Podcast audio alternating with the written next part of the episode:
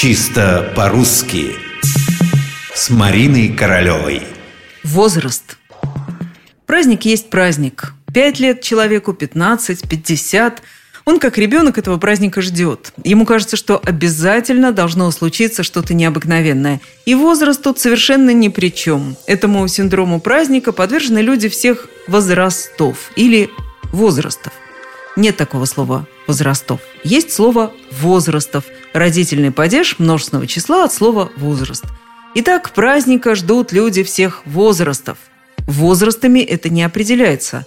Не в возрастах тут дело – Наверняка гораздо чаще вы слышите совсем другое произнесение. Знаете, словари против этого самого другого решительно возражают. И даже не самый строгий орфоэпический словарь под редакцией Аванесова ставит возмущенное «не рекомендуется» рядом с формами «возраста возрастов». Он напоминает, что возрастов куда лучше. Тут нам очень пригодится классик. Вспомните пушкинское «любви все возрасты покорны». Возрасты, возрастов, возрастом возрастами. Кстати, если уж мы заговорили о возрастах, вспомним тех, кто еще не достиг почтенного возраста, у кого еще все впереди, о подростках.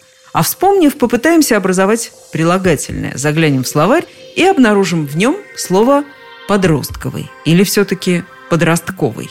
Могу вас обрадовать. Словарь ударений Агеенко и Зарвы наконец-то разрешил нам ставить ударение на третье «о» в слове подростковый, подростковая одежда, подростковый доктор, подростковый жаргон. Все это теперь подростковое. Еще относительно недавно произносить подростковый категорически не рекомендовалось, хотя такое ударение и было распространено повсеместно. Словари возражали, предлагали нам исключительно вариант подростковый.